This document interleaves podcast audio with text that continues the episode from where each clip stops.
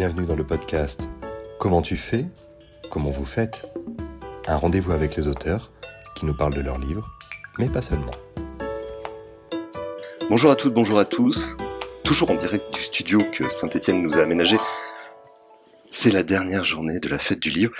On se quitte des larmes dans les yeux pour nous accompagner et pour nous offrir un dernier sourire.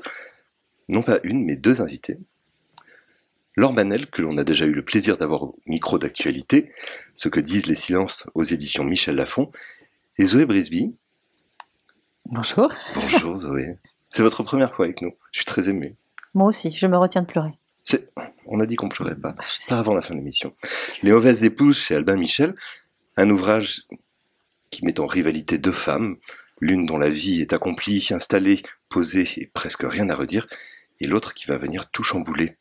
Euh, J'aurais une première question. Laure, tout oui, bonjour. Bien vous n'êtes pas trop émue euh, Presque, si. si. Je suis au bord des larmes, moi aussi. C'est décidément que d'émotions dans cet entretien.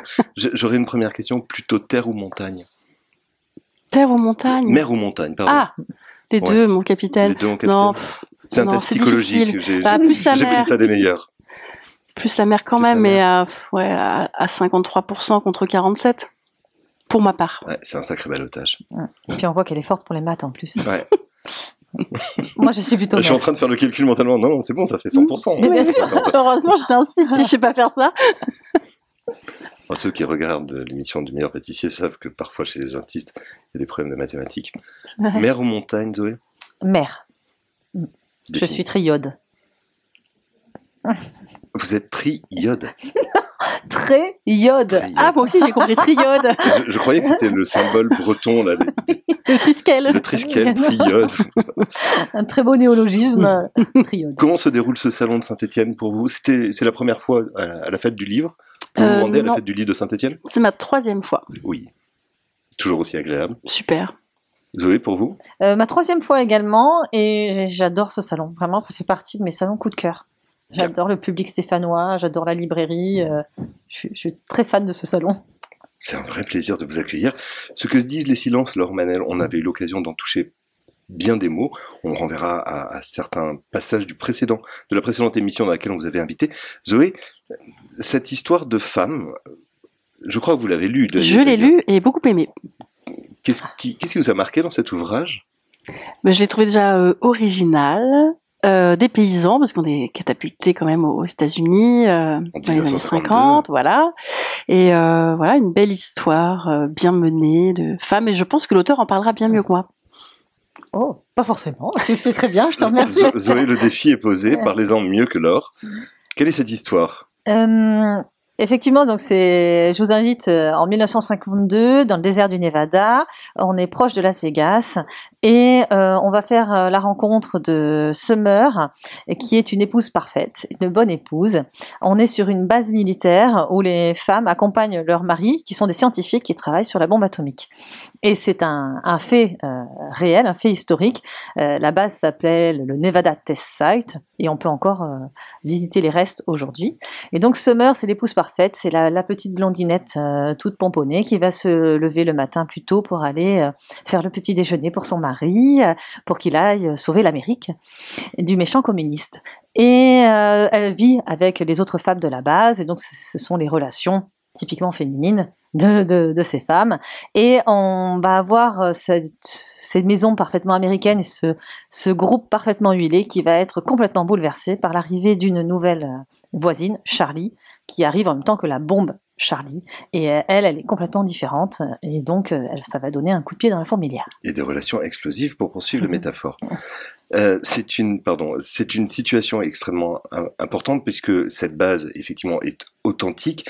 On assistait même euh, via des spectacles organisés à Las Vegas à des séances d'explosion jusqu'au moment où on s'est rendu compte que la zone était vraiment hautement radioactive et que les explosions ont été faites en souterrain, mais il y a eu des expérimentations à foison. Euh, Pourquoi prendre cette euh, époque-là particulièrement pour mettre ces deux femmes dans ce contexte? Alors moi j'adore les années 50, vraiment je suis des années 50 particulièrement américaines. J'adore cette esthétique, j'adore ce glamour, le terme est complètement galvaudé mais je trouve qu'il s'applique parfaitement à, l'époque, cette élégance. J'adore Hitchcock, Cary Grant, euh, Marilyn, Audrey Hepburn. Donc je voulais que ça soit rendu dans, dans le roman et j'aime aussi la candeur de cette époque. On voit qu'ils sont vraiment, ils croient en l'Amérique, ils croient euh, que l'Amérique va vaincre le méchant communiste. Et euh, nous, on le sait, bien sûr, on sait maintenant que la radioactivité tue, euh, mais eux, ils s'en rendent pas du tout compte. Et donc, effectivement, ils organisaient des barbecues atomiques où on se réunit ensemble et en famille pour regarder les explosions atomiques. C'est vrai que quand on lit ça, on hallucine. c'est quand même dingue. Ouais, et puis ils vivaient qu'à 20 km en fait de la, de la bombe atomique. Et la ville de Las Vegas éditait un almanach pour indiquer aux familles de quand à se réunir pour voir les meilleurs, euh, les meilleurs essais nucléaires. Euh. C'est le feu d'artifice euh, local. Dans, dans, cet ouvrage, qu'est-ce qui vous a le plus marqué? On, on, on, en vient très rapidement à une espèce d'alternative. Il y a la Team Summer, la Team Charlie. Vous êtes dans quel camp, Laure? Bah moi j'aime bien ce duo, justement cette rencontre entre ces deux femmes, parce que c'est avant tout une histoire de ça, justement comment elles vont se, se, lier d'amitié elles qui sont si différentes euh, et qui ont à s'apprendre aussi, puisque en effet, entre Summer, euh, la parfaite épouse, et, Charlie, la, mauvaise épouse, entre guillemets, euh, voilà. Et puis bon, le titre est au pluriel, alors. C'est le titre déjà, il est quand même assez intrigant, assez évocateur. Mais effectivement, c'est pas vraiment une histoire de rivalité. Au début, elles sont différentes. Vous, nous amenez dans cette narration à considérer cette éternelle opposition des figures féminines un conflit assez classique finalement, une sorte de Desperate Housewives en 1952 finalement. Oui, et puis en fait la rivalité va plutôt se faire entre le duo formé par Summer et Charlie euh, et le reste des femmes. Et donc euh, c'est ça qui est intéressant, mais c'est surtout l'interdépendance et l'interconnexion entre Summer et Charlie qui pour moi est le sel du roman. C'est-à-dire qu'on a une femme qui paraît forte et qui au final ne l'est pas tant que ça. Euh, Charlie, elle paraît la rebelle, elle fume, elle, écoute du rock, elle porte des talons hauts. Donc ça, c'est vraiment euh, la différence. Peut-être met-elle du rouge à lèvres euh, Oui, c'est tout. Une dévergontée. Et donc, elle, on se dit, mais elle, n'a peur de rien. Mais au final, quand elle, porte, elle ferme la porte de chez elle, c'est très différent. Et Summer, qui paraît si fragile, elle va se révéler grâce à, Charlie, qui va être le, détonateur justement de, tout ça. Que pensez-vous de ces deux figures féminines, Laure? Mais je les trouve euh, modernes. Enfin, il y en a une qui est plus moderne que l'autre au, départ, mais euh, voilà, c'est un livre, euh, c'est aussi un livre un peu sur le féminisme entre guillemets, et puis tout ce côté, comment dire, halte au patriarcat. voilà, enfin oui, c'est un livre assez, ouais, moderne. J'ai trouvé ça moderne. Ça se passe dans les années 50, mais en fait, on sent les prémices. voilà. En tout cas, Charlie, oui, elle est. Et, ce binôme qu'elles vont finir par composer, euh, effectivement s'opposera au reste des femmes de là-bas, mais finalement, ces femmes sont les marqueurs de ce patriarcat. Elles sont toutes dans une situation, elles reflètent, euh, pour le dire rapidement, elles reflètent l'idée, la réflexion de leur conjoint. Oui, oui. Elles, ont une quasi-inexistence. Oui, et c'est pour ça que hum, justement le roman quasiment que des femmes comme héroïnes. Et, c'est voilà, c'est prendre le contre-pied. Et ce sont des femmes qui n'ont pas accès au pouvoir. Et comme elles n'ont pas accès au pouvoir, elles le font par l'intermédiaire de leur mari et elles reproduisent la hiérarchie de leurs époux dans leur, leur propre relation. C'est bien que la commandante, voilà, la femme mm. du commandant, elle est beaucoup plus importante que les autres. Euh, et meurt, puisque c'est l'épouse du chef scientifique de la base, elle a quand même une certaine importance, mais elle ne s'en rend pas compte. Et donc, euh, elle va se faire marcher sur les pieds par certaines. Pourquoi le contexte de cette après-guerre spécifiquement pour introduire cette relation, ce binôme, cette espèce de noyau, pour garder la métaphore radioactive, ce noyau qui va se composer et qui va devenir effectivement explosif à l'intérieur de cet endroit. Pourquoi cette après-guerre spécifiquement? Je trouve que ça s'y prêtait particulièrement par la toxicité je voulais qu'il y ait une ambiance toxique, je voulais qu'il y ait une euh, tension permanente dans le roman, puisque c'est un roman quand même sur la violence. Donc on a la violence effectivement de la bombe, des explosions, et on a la violence physique qui est celle euh, subie par Charlie, et on a la violence morale qu'il a vécu par meurtre, qui est donc une violence insidieuse aussi. Et, donc c'est, je trouve que l'atmosphère toxique, je voulais que le lecteur se soit soit pris entre le côté vraiment, on a dit euh, glamour, cette esthétique là, et la toxicité, parce que nous, avec le recul, évidemment, on sait que c'est très dangereux. Donc je voulais que ce soit voilà ce, ce, ce va-et-vient. C'est une époque qui vous inspirerait, Laure, pour un prochain. Je sais, je sais que le prochain ouvrage est en cours de finition, les derniers détails, les derniers points à, ajouter. Mhm. Mais pour l'avenir, un roman qui s'ancrerait dans l'histoire de la même manière pour éclairer euh, par le passé notre monde moderne Peut-être, je me, je vois pas encore assez loin. en tout cas, ce sera pas pour les deux prochains. Mais euh, moi, je m'interdis rien de toute façon. Donc tout est ouvert, euh, l'inspiration vient, euh, les idées viennent. Il y en a souvent une qui s'installe plus qu'une autre. Enfin, bref, donc je peux pas dire oui ou non. je me laisse porter. Qu'est-ce qui vous plaît le plus dans l'écriture de Zoé? Euh, bah, J'aime son style d'écriture et j'ai surtout apprécié en fait finalement ce roman c'est un peu un virage ou peut-être le virage était entamé d'ailleurs dans le roman précédent qui s'appelle Les Égarés. Euh, mais là voilà, euh, Zoé elle a commencé par de la comédie on va dire pure comédie plus ou moins et, euh, là on n'est plus du tout dans ce registre là et je trouve que le style s'est affiné c'est j'ai envie de dire euh, poétisé. Je sais pas si c'est le terme, mais voyez, c'est un petit néologisme comme ça. Euh, voilà, j'ai vraiment apprécié ce roman euh, beaucoup, beaucoup. Cette évolution que constate Laure, vous, vous êtes raccord ah, je suis toujours raccord avec Laure. mais oui, en fait, c'est différent. Effectivement, c'est, je me suis permise de faire d'autres choses et c'est un roman que j'avais envie d'écrire aussi. C'est un roman du, de l'évolution plus sérieuse ah, c'est plus sérieux. C'est plus sérieux, mais après, euh, moi je renie pas du tout mes comédies, je les aime beaucoup aussi, mais euh, c'est autre chose. J'avais envie de parler d'autre chose et peut-être qu'effectivement le côté toxique vient du fait que je l'ai écrit pendant le confinement, donc il y avait peut-être de ça aussi mais c'est ce que j'aime écrire. Je reviens plus à mes racines euh, d'historienne de l'art et je peux utiliser plus mes compétences en fait euh, d'historienne de l'art euh, sur ça. ça se ressent peut-être. C'est pour ça aussi que c'est très immersif et c'est pour ça que je veux absolument que tous les faits historiques soient véridiques. Et donc ça me permet voilà de, de, continuer à faire des recherches, tout ce que j'aime. Donc voilà, je, vais continuer dans cette veine-là si les lecteurs me suivent. Il est, évident que pour arriver à un niveau de réalisme comme celui-ci, il y a eu beaucoup de travail en amont. Oui. À, quel point vous avez dû changer de méthodologie, Zoé, pour cet ouvrage? Ah, c'est très différent effectivement des, des, précédents. Pour les comédies, je savais, j'avais mon point de départ, je savais comment j'allais terminer, mais je, pouvais me permettre une certaine flexibilité et d'être surprise par les personnages à tel point ils, avaient pris corps. Je pouvais, je pouvais vraiment me laisser surprendre.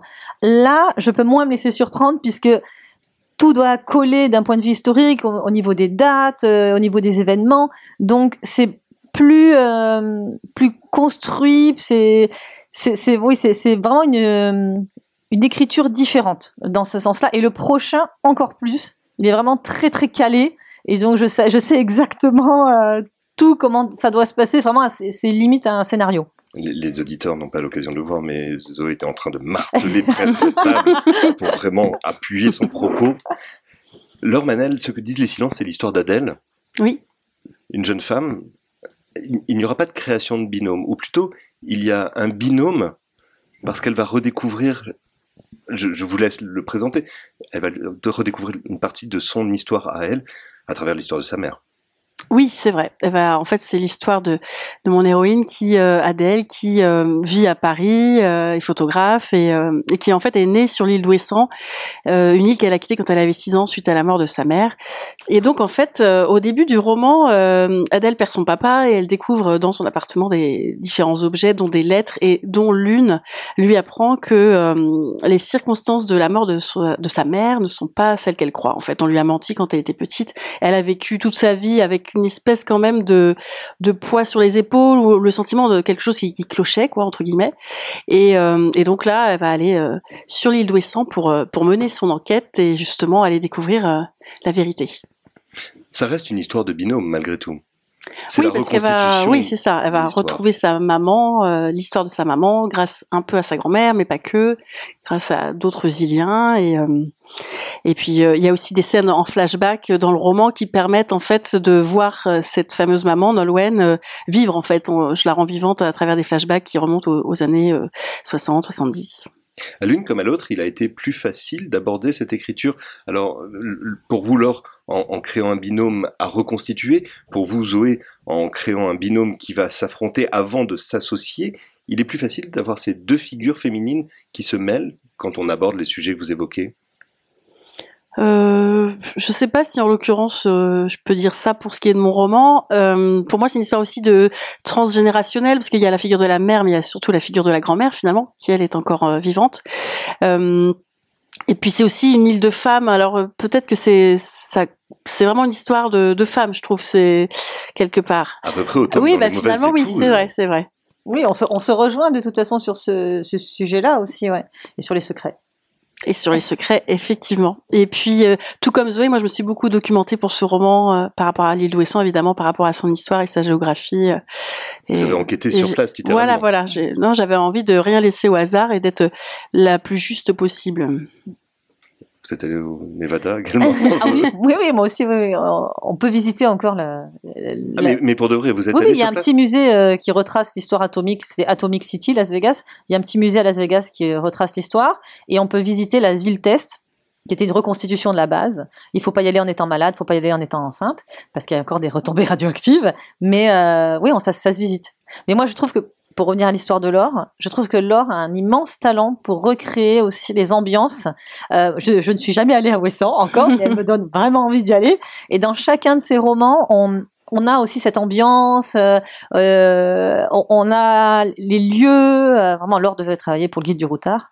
et, et elle, elle, est très forte pour ça, pour euh, les lieux et pour les sentiments aussi. Elle, elle le fait très très bien. Il y a tout de même en commun dans vos deux romans cette volonté de la part de femmes de briser. Alors, j'avais évoqué des normes sociétales peut-être, mais plus encore des tabous, des, des secrets, d'aller chercher derrière ce qui s'est passé en réalité. Qu'est-ce que ça dit de vous? C'est une nécessité de, de, transparence quand on est auteur que de montrer ces récits, ces fictions dans lesquelles les personnages, les protagonistes vont à en quête de vérité?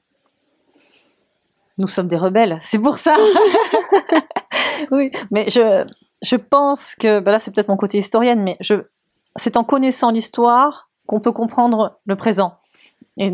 Et, si je peux me permettre d'ajouter, le verbe historein en grec signifie enquêter. Quelle culture. Oui, c'est ce que j'allais ça dire. Ça fait trois jours que je la prépare, celle-là.